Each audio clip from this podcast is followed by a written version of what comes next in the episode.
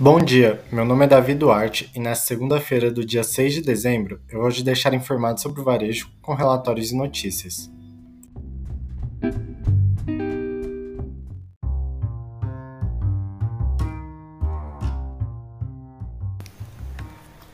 Qual é o futuro das lojas físicas no mundo omnicanal?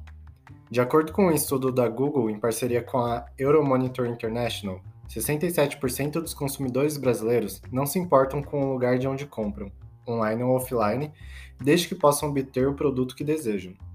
E de fato, 82% gostam de comprar tanto online quanto em lojas físicas. Além disso, tudo parece indicar que até 2025, com previsão do e-commerce crescer 42% no Brasil. Porém, não significa que as lojas físicas vão desaparecer. Elas continuarão respondendo por 57% do crescimento e 82% das vendas totais até 2025.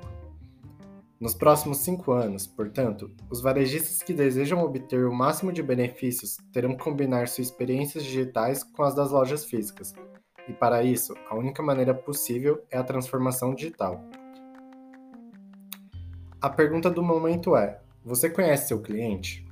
O feedback do cliente tornou-se um barômetro essencial tanto para capturar as suas percepções quanto às suas expectativas, assim como de suas novas referências baseadas em experiências com concorrentes. Segundo pesquisa recente, apenas 17% dos clientes acreditam que as marcas ouvem seu feedback.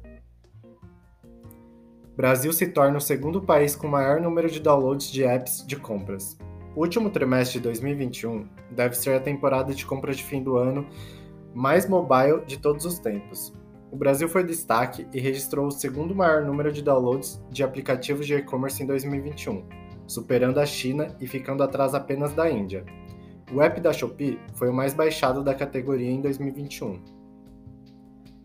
Tendências UX 2022. Segundo Washington Amarilha, consultor da AGR Consultores, Fazer um bom uso dos sistemas de analytics com foco no canal digital para entender como os clientes estão se relacionando com a marca através das plataformas digitais e das redes sociais é uma das tendências em UX para 2022. Estabelecimentos que trabalham com delivery chegam a 89%. A pandemia trouxe uma série de novas mudanças para os consumidores brasileiros. Com o isolamento, durante as restrições mais rígidas, o delivery caiu no gosto do consumidor Segundo uma pesquisa feita pelo Instituto Locomotiva, o número de estabelecimentos que trabalham com a modalidade de entrega passou de 60%, antes da pandemia, para 89%. Quais os grandes desafios para o segmento de e-grocery? Os números do e-grocery têm chamado a atenção. Quem ainda não tem uma plataforma, apressa-se para não perder o bonde. Essa mudança do hábito de compra foi muito rápida e a maioria das empresas ainda não estão preparadas para fidelizar a clientela no uso desse canal. Entre os desafios está a própria gestão do processo. Eventos.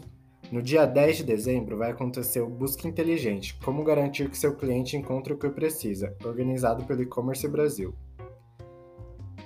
Inovação digital para gerar valor para a sociedade de negócios. Vídeo disponível no YouTube, organizado pela FGV. Tecnologia: Onde estou e quais passos devo dar? Também disponibilizado no YouTube, organizado pela SA Varejo.